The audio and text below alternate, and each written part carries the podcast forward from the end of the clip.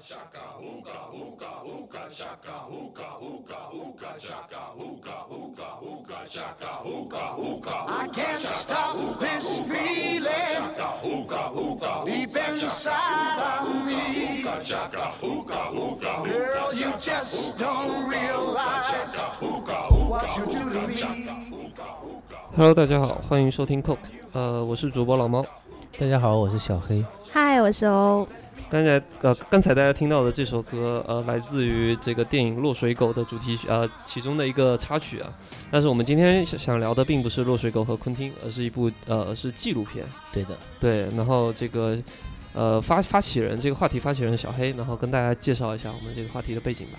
好，呃，首先呢是就是这个月十二月七号到十号是广州的一个国际纪录片节，嗯。这是中国的唯一的一个国家级的纪录片节。嗯。然后这一次的纪录片节呢，它是呃展播了八部纪录片，嗯，就是奥斯卡获奖纪，就是最佳纪录片这种级别的。对，对，然后它是在那个广州的这个飞扬影城，哎呀，嗯。植入了，就是它是相当于在这个呃有万万没想到啊，嗯。什么寻龙诀这些电影的这个呃这个时间段，他们嗯专门辟出了一个放映室来放这些，对，然后每一个每一部纪录片大概是放两场吧，嗯。我当时是提前一周买票，都就是嗯，很多都已经没有票了，对，因为其实纪录片虽然好像平时大家不是那么会去关注，它不会形成一个热点话题，那其实还是呃，我觉得特别是纪录片的很多选题都都是大家不了解的东西，然后呃，大家平时还是对这个会感兴趣的，特别是今年的那个呃纪录片节上给出了一个数据，就是说嗯呃他们是截止到十二月，就是今年的这个纪录片产业，嗯。呃然后总票房嗯。是比往年都要高，达到了嗯。六点九亿。六点九亿，对，然后接下来说的是，嗯其中六点六亿是像《爸爸去哪儿》大电影这样的电影。呃 所以所以欧会去看，像比如说，因为那个像《爸爸去哪儿》这种真人秀，它批那个片的时候都是按纪录片来批的嘛，对对吧？他们是把嗯它归类到纪录片里面。嗯，所以欧平时会看就是是看《爸爸去哪儿》这类的纪录片呢，还是会去看那个我我们认为的这种正常一点的纪录片？呃，其实不挑都会看，就是看的目的就各有不同。像《嗯爸爸去哪儿》这种类型的纪录片呢，更多是从呃娱乐的这个角度来看。嗯。然后像我们今天可能要讲的这个影片，虽然说我们嗯。还没看，但是这种嗯类型我们把它就是嗯。归结为稍微什么嗯。高逼格一些的纪录片嘛，就就会处于嗯。我我自己啊是更嗯。会处于一种长姿姿势嗯，的一一个角度去看。然后今天其实跟大家聊的是两部纪录片，对对，就是我们呃也是小黑推荐的两部。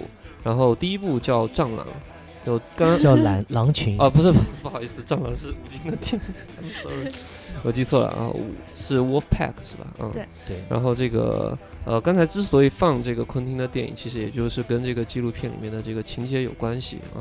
然后这个小黑能不能跟大家稍微介绍一下啊？首先吸引我这个纪录片去看的一个原因，就是他嗯。提到这个纪录片里的主人公都看过超过五千部电影。对，我就一直就是有一个内心里有这样一个疑问嘛，嗯。就是知乎体的一个疑问，就是看过五千部片是一种什么样的体体验？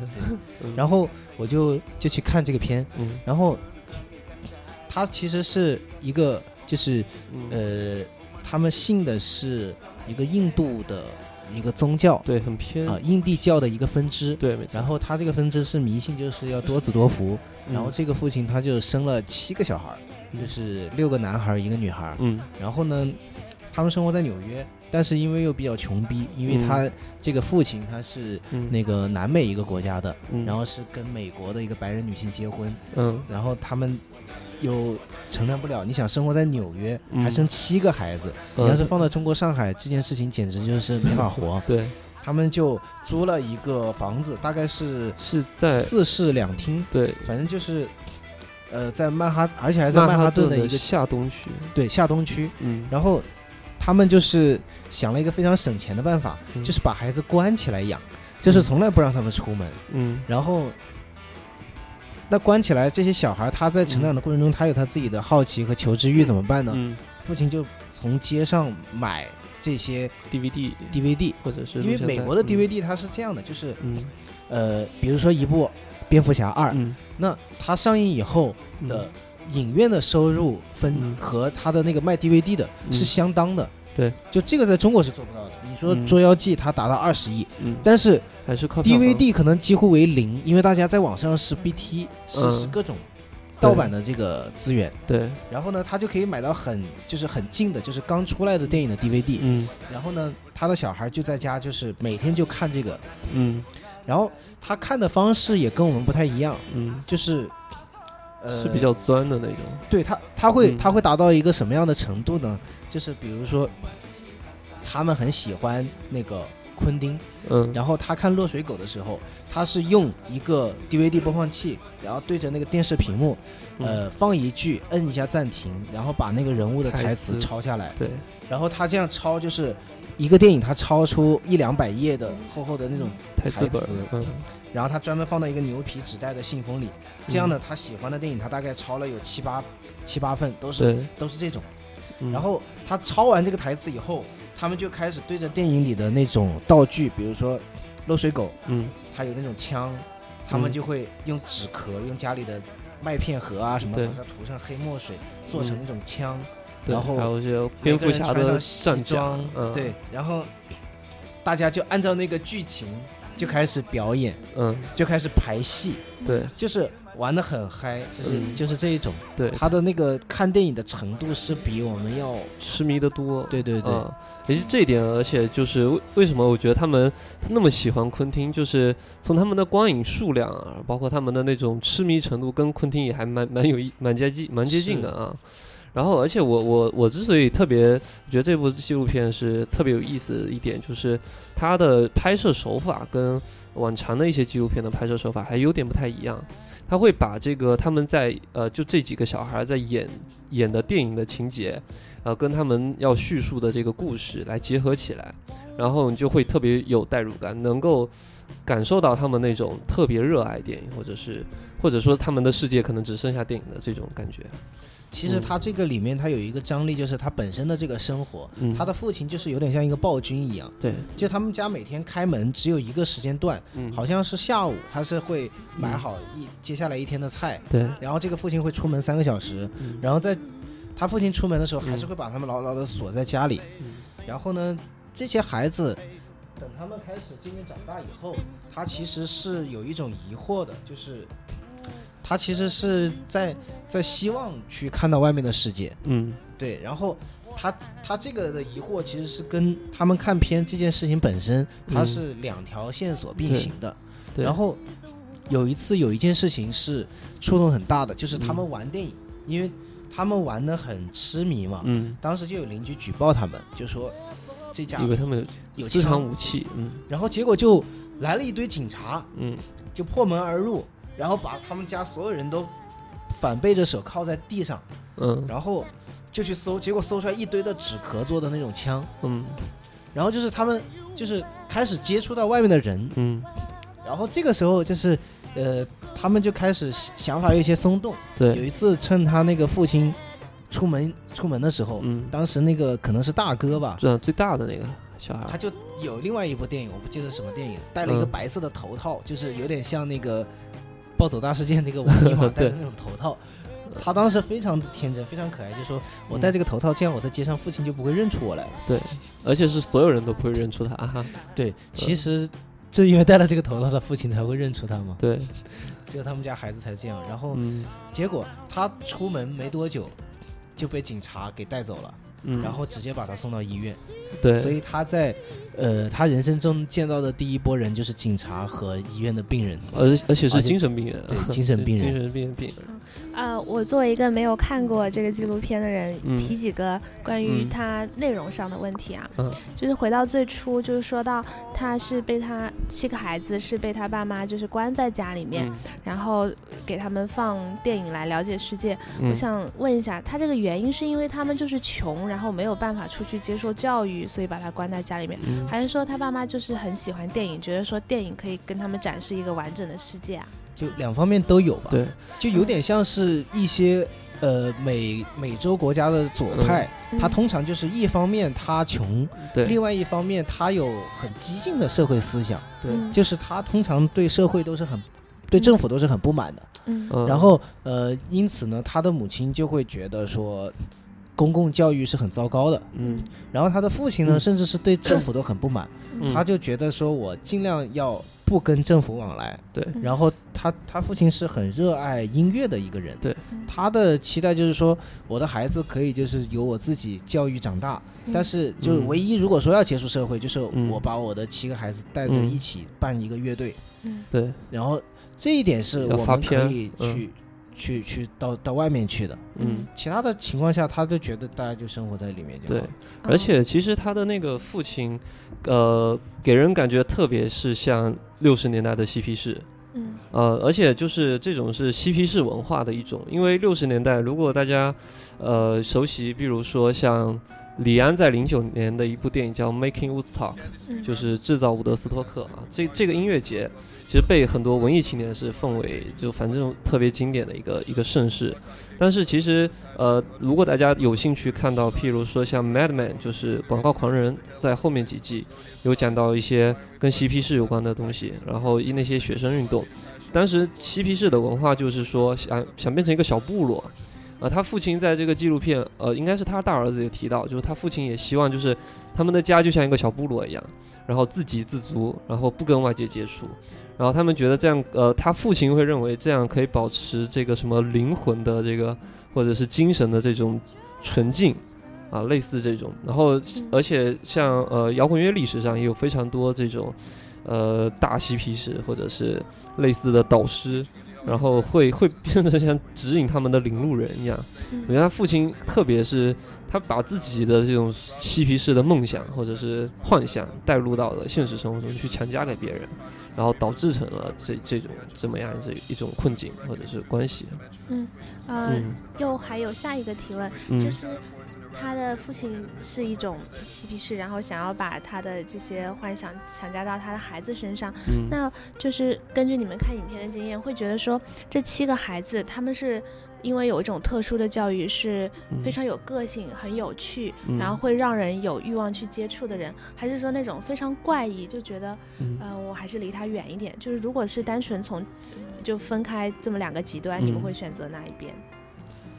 我呃小小黑我我来说吧，我嗯觉得可能是有趣的这一边，嗯。这个可以把他那个纪录片接下来往下讲，嗯。就是这些孩子又接下来继续去出去，嗯。对。呃，第一次出去当然是非常新奇的那种感觉。对他他们当时有两个比喻，我是印象很深刻。嗯。首先，他们走走过一个公路旁边，他看到的一、一片那个小树林，嗯。他说：“哇，这个树就像是《指环王》电影里的 那个森林。”嗯。因为他们的认知里没有什么东西嘛，对。他只有家嘛，所以他出去以后，然后他接下来走到一个海海边的一个沙滩，他说、这个就像是阿拉伯的劳伦斯里面的沙漠。对，然后他们穿的也就像落水狗的那那那几个呃人，嗯，然后再往后，嗯就是其中的那个大哥，嗯。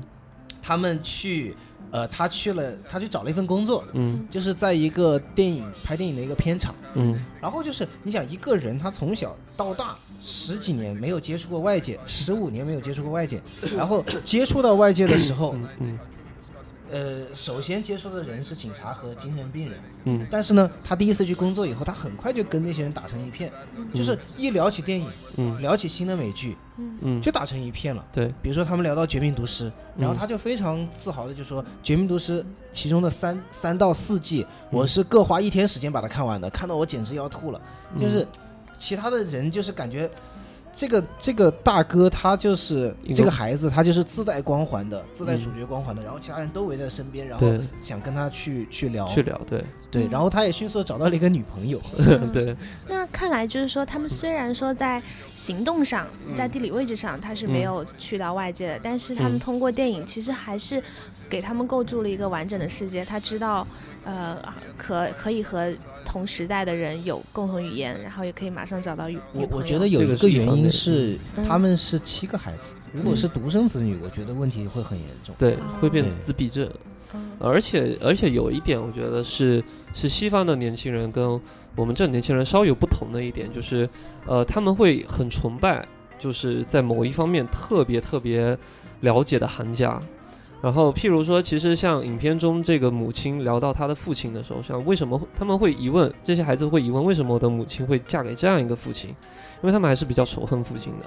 但是，当他母亲聊到他父亲年轻的时候，还是会谈到说他的父亲是一个很令人着迷的。我觉得至少他也是一个资深的乐迷，不然不会中毒那么深啊。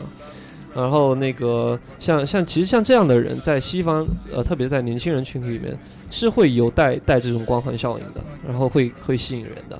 但是在中国的话，可能就是相相对会弱一些啊、这方面会相对会弱一些对。，就是你刚讲的这个话题，可以补充一个细节，就是嗯他们这个家族，因为是呃母亲是白人嗯，然后父亲呢他是一个南美中美洲的，对，呃，他是有点像是一个印第安人，就是他他是。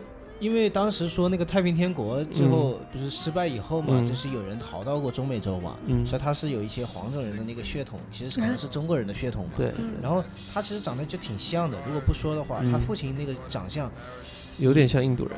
对，就是反正就是有点像，呃，然后他们那个孩子的长相呢，因为长期也不剪头发，就是嗯。很长的男男孩子很长的头发，然后就是一个好看一点的皮肤更白净一点的那种，嗯，就是中美混血吧。对，但是那个大大哥哥他那个孩子，他娶他的那个女朋友是一个金发碧眼的一个女孩，纯就白人女孩。就纯正的白人。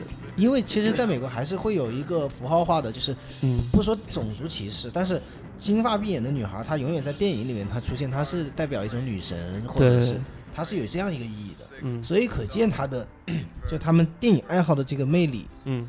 其实是挺大的，确实是嗯，对。然后刚才其实说到说这个足不出户这种嬉皮士啊，呃，有一个特别的可以代表的人物，就是约翰列侬。约翰列侬在 Beatles 的时期就曾经就拜过一个一个印度的一个玄学大师，然后然后带着四另外三个成员一起在那边修炼了一年多，后后来发现那个人纯粹就是骗钱。然后，但是呢，约翰列侬在 Beatles 解散解散之后，然后有一年的时间也是关在家里足不出户，就是看电视，而且他看电视的方式还很不一样，就是不停的换台，他是没有几乎很难在一个一个台 或者是一个节目里面停留超过两分钟。然后，但是这个之后，他写出了一首歌，成为了呃他当年约翰列侬个人发表的专辑的唯一呃第一首第一首大热歌曲，在公告榜排行的第一的一首歌。那这首歌我们就接下来先听一下，嗯，然后这首歌叫做《Whatever You Get Through the Night》。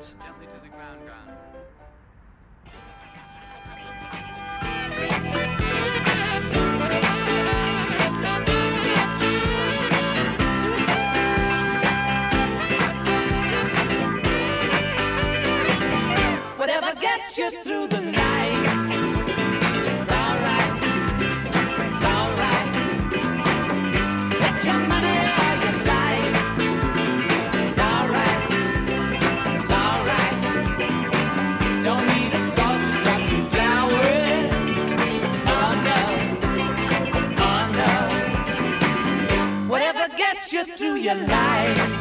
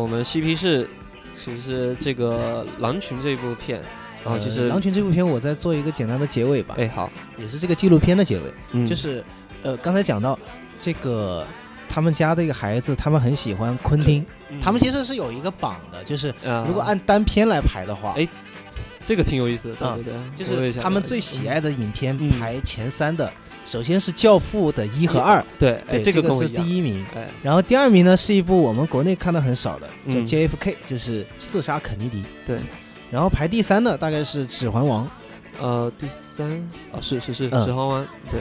就是指环那个系列，他们是这么排的一个，就是单按影片来排，但是按按导演来排。得得到了这个共识。对，就就是当时是 这个镜头是对着他们在客厅几个孩子，然后就问，嗯然后他们其中一个说，然后其他几个在复议，都是同样的一，个应应该就是他们每个人都有自己的榜单，然后是。会来个汇总，呃总评选，对。然后呃，导演来排的话，就是昆汀基本上是排第一的。对，然后昆汀他本身就是一个，这个高晓松的节目里也讲到了，嗯。就是他本身是一个在一个出出租影碟的一个地方当小老板的那样的，嗯。然后每天闲着无聊就看电影看电影看电影，嗯。然后他包括像中国的王家卫的电影啊嗯。什么的，他就他特别热爱王家卫，对他看的多了以后呢，他就自己就有了拍的想法，嗯，所以他拍什么低俗小说这种，他会混杂很多他看过的各种各样的电影，对，然后呢，这个拼贴的艺术，对，就是嗯，就是很奇妙的一点就在于此，嗯。昆，汀的粉丝这帮狼群，就是这帮小孩儿，嗯，他们用了同样的方式，最后这个大哥他也走上了拍电影的道路。对，他在家里筹拍了一部电影，这部嗯电影的他也写了剧本，对，就是嗯，准备这部电影是把他的全家人、家庭成员和嗯他的这个女朋友都拍进去了。久，嗯它是一个，我觉得是一个很表现主义的一个电影吧，就很形式主义的一个电影。就是嗯呃，电影就是主要就两个镜头，嗯一个镜头是他在家里，就是他的面部的一个特写。嗯另外一个镜头就是他造的一个景，就是一个窗外，嗯然后他弄了一个轨道，就是、呃，弄了一个轨道，就是这个不同的嗯东西吧，不同的形象从窗外飘过。对。他们都用了他们制作道具的这个特长，嗯制作了各种有有那个蒙克的那个呐喊，嗯那那幅油画的那个没错形象。嗯然后他女朋友呢是有点像梦露，但是画的更加的妖艳和夸张的嗯那样的形象。嗯然后每一个形象，呃，出来出现，他们会有一段小的一个表演，嗯，然后再反过头来拍他自己，嗯就是一个小短片嘛。对。但是很有意思，就是你会想到，而且这个这个影纪录片节啊、这个纪录片它是在今年的一月份嗯，参加了加拿大的嗯那个纪录片节，嗯然后这七个孩子都去了，嗯然后呢，也有越来越多的这些电影公司啊什么的对他们感兴趣。对对这这是一个结尾吧？对就是说看了就是五千部片的人，对他可能会变成昆汀。对，说白了就是超级宅，这个属于宅到极端的人，然后呃，但是也可以绽放出不一样的烟火。好，接下来我们聊聊的这部片子，呃，这部片子就厉害了，因为我觉得纪录片分两种啊，第一种就是发现大家不知道的事情，这是第一点；第二点是作为纪录片拍摄人员来说，真的是一个很冒险的，我因为觉得比正常商业电影来的，或者是即便是文艺就是，虚构和非虚构的区别吧。对，呃，关键是关键是他们要去深入到那个地方，然后而且是这个地方是未知的，也很难有大的机构给他们去做安全保护。那呃，接下来这部片《维龙家》这个拍摄团队，那真的就是 吃了豹子胆了嗯、这部片子被称为是非洲版的可可西里。对，但其实它的，我觉得从这个拍摄的危险程度来说，要比可可西里有过之而无不及。然后这个小黑再给我们简单的介绍一下他如何危险啊？好，嗯、这部片子就是他拍的是刚果，嗯呃，然后这个呃是比利时控制的那个刚果，嗯，就是他的这个片子的一切的由头吧，嗯都要从二零一二年开始说起。嗯二零一二年的时候，在刚果的那个维隆加这个国家森林公园嗯啊，当当时还没有森林公园，对的一个湖里面发现了有石油的储量储存，嗯。然后呢，原本的这个生态就完全被破坏掉了。嗯。首先是什么呢？首先是呃英国，嗯。包括好像还有美国吧嗯。的石油公司，嗯，就是英国那个石油公司叫 S O C O Soco so Soco，它就进入，说那我来开采你这个石油，嗯。然后呢，他就付给了政府一笔钱，嗯。然后，呃，本来这个地方它是一个就是自然保护区，嗯它有这个全世界现在仅存的八百多只大猩猩，叫山地大猩猩。对。但是，呃，按按照刚果的法律，本来这个开采是会破坏环境的，是不允许的。嗯但是因为这这个 SOCO 给了足够的钱，嗯从总统到他们的环境大臣就全部被买通。对。然后他们就进驻开采。嗯这个时候呢，就是呃，当时那个维隆加后来建了一个森林公园，嗯但是随之他们的斗争就开始了。嗯 SOCO 它就相当于就是它跟这个偷猎人是一个合作的关系，嗯，它在猎杀这个大猩猩。嗯他的它的一个非常奇葩的逻辑就是，嗯这个地方之所以我们开采是非法的，是因为它是一个大猩猩保护区。那么我只要把大猩猩杀光杀光，它就不是保护区，我就合法了。对，就是万恶的资本主义啊。然后他就开始猎杀大猩猩，嗯。就是那个画面非常的震撼，就是当时有一只非常庞大的大猩猩，，非常残忍。对我觉得他那个体重可能都有一两吨重，嗯，对，就是像那个金刚的那种那那个那个大小，相相当于四个奥尼尔吧，这么说。是。嗯。就是他他被杀死了以后，当时是有二十人左右用一个那个原木做的那个一个担架，对，把这个大猩猩抬着，然后唱唱着那个刚果的那种藏歌，嗯把它抬到一个山丘去去埋葬它。嗯当时那个那个场景是非常震撼的。对。然后呢，呃，刚果为了保护大猩猩，嗯他们就，呃，维隆加那个自然公园是在中部，他们就在南部做了一个人工的一个基地，嗯就是把其中的一些受伤的，从那个偷猎者那里抢下来受伤的大猩猩，放到那里去，相当于是给就是人工来饲养。嗯对，然后，呃，这个这个时候他他这个冲突还没完的时候，嗯，又出来了一个新的力量，对，新的武装力量。叫做叛军。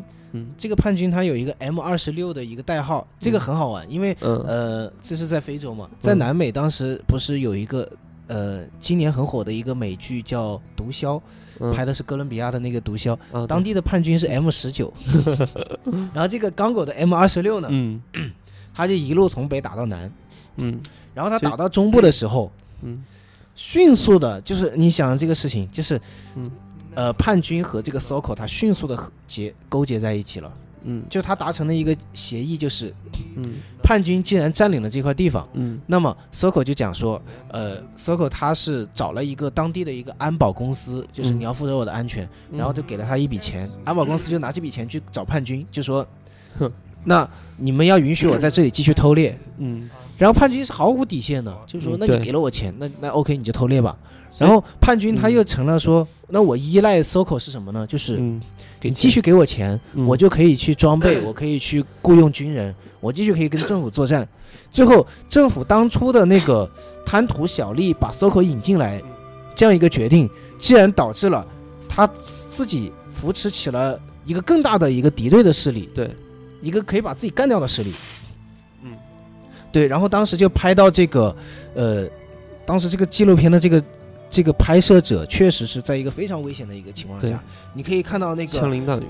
就是近处是嗯。可以听到那个子弹的穿梭，然后那个炸弹在附近爆炸，嗯。远处有硝烟，然后在那个国家森林公园，你就是可以看到，就像动画片里一样的场景，就是有野兽在在奔跑，然后有那些什么火烈鸟之类的，就是在在被惊飞，对，就是在在这样的一个状态下，嗯。然后非常残忍的一点是，呃，南部有一只大猩猩，它是嗯曾经被打偷猎者砍断了左手的一个大猩猩。嗯。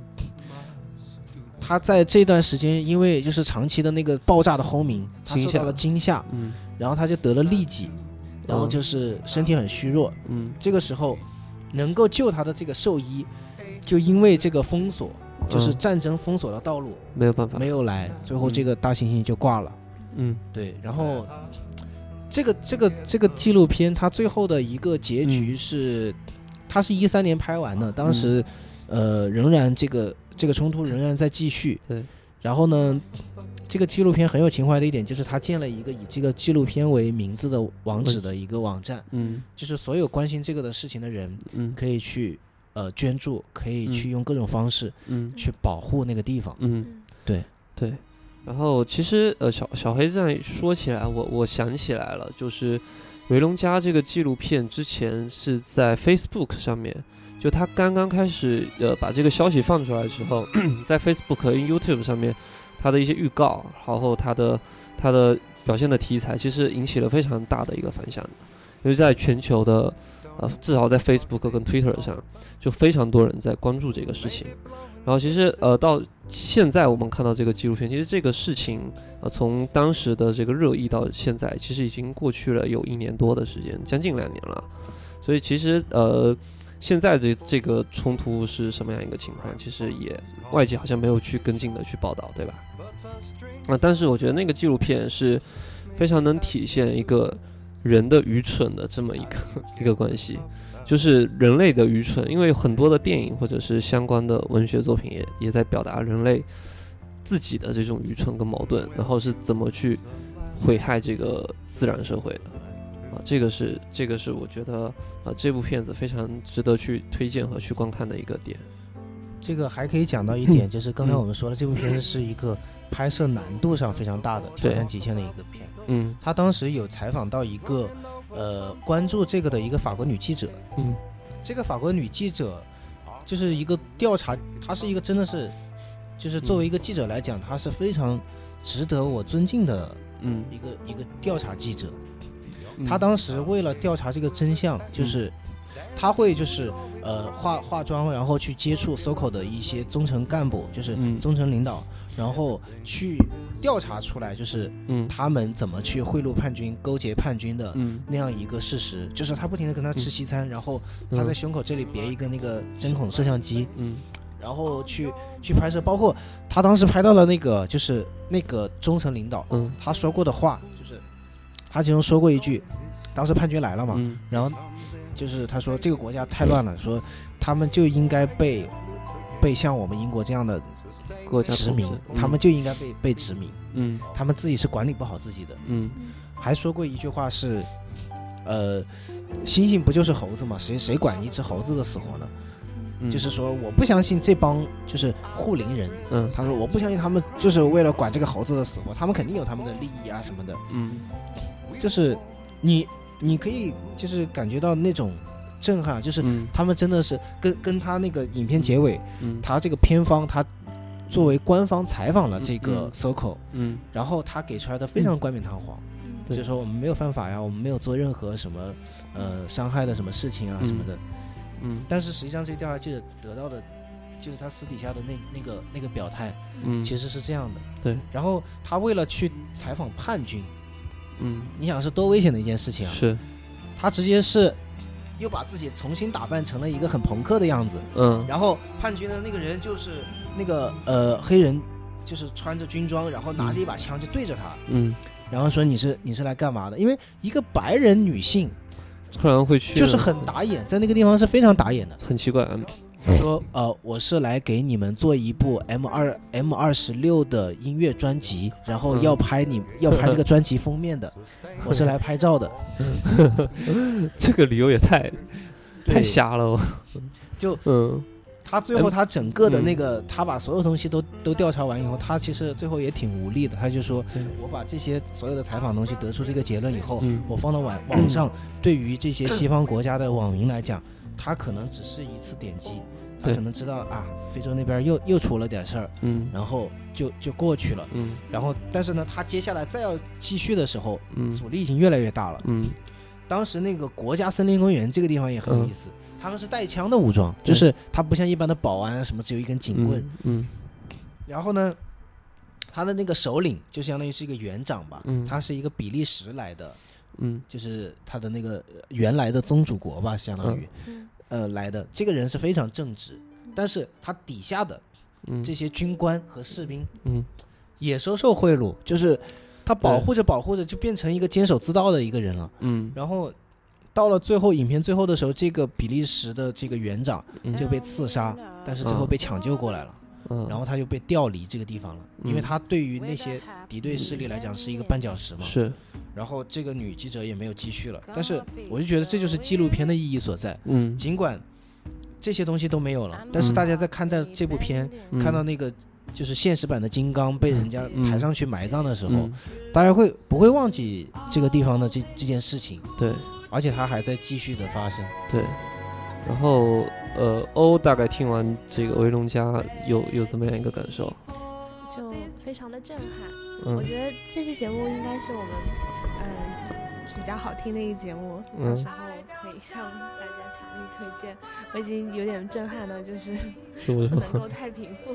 嗯，其实其实我我我个人的感觉就是联系到我们自己平时除掉观看纪录片这个事情以外，然后我觉得是立场跟观点的问题。就像小黑刚才说的这个 soccer 的这个中层干部的这种想法，其实是很多人，我觉得是在这个世界上就有很多人其实是跟他一样的想法。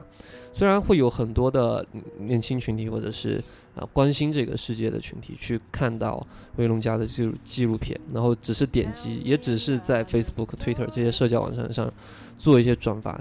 说实话，在对整个维龙家这个这个事件，或者是他现在的这个情形，是并没有真的很大的帮助的，对吧？但是呢，反反之过来，就会有些人认为，那做这些事情有什么意义呢？拍这些纪录片有什么意义呢？然后，嗯、你去做这些转发有什么意义呢？反正那些星星对我跟你没有关系嘛，就是他就是只猴子嘛。然后，然后他他死了也跟你没有关系，会有这样的一波人，会是这样在这样的一个立场，甚至是他们不会表达出来，但是这个是他们潜在的一个一个观点和立场，呃，或者还有一些人对这些漠不关心，就是认为这个事情跟我也没有任何关系，我也不想表达任何立场。呃，我我于是我就联想起来，这个前阵子这个 Mark Zuckerberg 就是这个 Facebook 的呃 CEO，把他的股份都呃捐出去了嘛，啊就留了百分之一嗯，然后这个他的理由也特别有意思，呃，每凡就是美国这些互联网公司的特的这些创始人，老会讲这个，我想让这个世界变得更好。啊，就这么一个，其实在中国现在我们在这样的语境下，经常会觉得这个理由很有意很很搞笑啊，很幼稚。然后，但是，但是其实我们看到，我觉得 Facebook 在呃在那段时间，我看它也是呃，其实官方应该在后台算法上有做一些推荐的。然后像其实 Google 每年大家看到，特别现在到年底了嘛，每年都开始做这个关键词的搜索。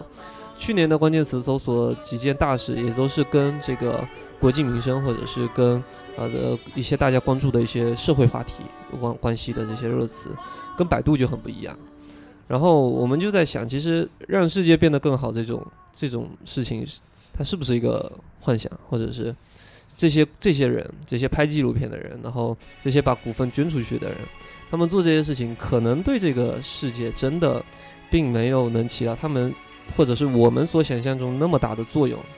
但是依然还是有那么多的，特别是我觉得西方在这两年虽然经济不行了，但是依然有那么多的年轻人在前仆后继的想去亲身的去做点事情吧，这他们认为能让这个世界变得更好的这个事情，我觉得这一点是，我觉得在今天，特别是很多人谈到说西方经济不行了，就好像西方都不行了的那种那种观点下，我觉得还蛮蛮驳斥那样的观点的，嗯。呃，这里可以讲到中国的有一个传统的说法，嗯。就是说到做善事的时候的评价标准嗯是叫呃原心不原迹，嗯。原是那个原因的原，嗯。就是说根据什么的意思，嗯。就是原心不原迹，就是迹是那个行为的意思，嗯。就是痕迹的迹，嗯，对，就是说呃一个人什么样的人叫善，嗯就是他有善心，嗯但是不一定有善行，那他已经可以算作是善了。是，然后呢，恶的标准它刚好相反，就是缘迹不缘心，就是、呃，你只有说你确实做了恶，嗯做了恶，那么你嗯才能叫做恶人。对。然后呢，一个人他他的内心他嗯。难免是摇摆的，当你有些嗯。恶念，但是你没有嗯。付诸行动的时候，嗯。这个是可以原谅的。对。这不是任何宗教的标准，这就是一个中国的一个民俗，一一个俗语。，其实也是世界上这对，所以就是说，呃，一个纪录片，嗯。它引发了大家的关注嗯。和点击有什么用呢？我想，它是在呼唤一种善嘛，对，就是你你有了这个心，然后嗯。接下来你会有这个行动。嗯。但是不管是心还是记，它都是嗯。一种、呃善的嗯一个一个范畴的东西了。对对，所以我觉得从这个意义上来讲，嗯。嗯，这个纪录片已经做到他该做的事情。是，我觉得也是，呃，也是已经已经达成了他的使命了。然后这个小黑的这个总结非常好，我就不去不再多做赘述了，免得就毁了大家的这个听感。嗯我我想补充嗯。一下，刚开始我们聊这个话题的时候就讲到说，嗯，看纪录片的原因有一个是为了长知识嘛，嗯。然后讲到现在，我就觉得可以多加另外一点，嗯，就纪录片它其实是一种非常直接拷问人性的这么一种表达方式吧。嗯。嗯，可能很多其他类型的影片或者音乐或者呃等等嗯。都有这种功能，但是纪录片呢，它可能就更加的直接，嗯。因为它跟你反映的是真实的状况，嗯然后他用一种直接的呃呃语言跟你来讲述这个事情，嗯，然后你不用非常的曲折来了解这个东西，嗯你就可能完成了一次心灵的拷问吧。嗯对，嗯好，那我们这这期节目差不多就到这儿，然后最后我们就听一首歌吧，这首歌。呃，来自于呃我今年特别喜欢的一个乐队，那这个乐队是一个非洲乐队，那刚好也是贴合了我们最后的这部纪录片。但是呢，他们的呃整整整个音乐的玩法特别不像这种世界音乐用传统的乐器，他们是根据传统乐器和很多新的电子乐，甚至加了很多 new wave 和这种西方的这种潮流的这种东西。所以我觉得这个才是真正我认为的世界音乐，就是它不单单只有地域性，而且还是有一个跟世界沟通的一个能力。那最后就在这首叫做《Coco Blues》就是歌颂结束我们这期节目啊各位下期再见。拜拜。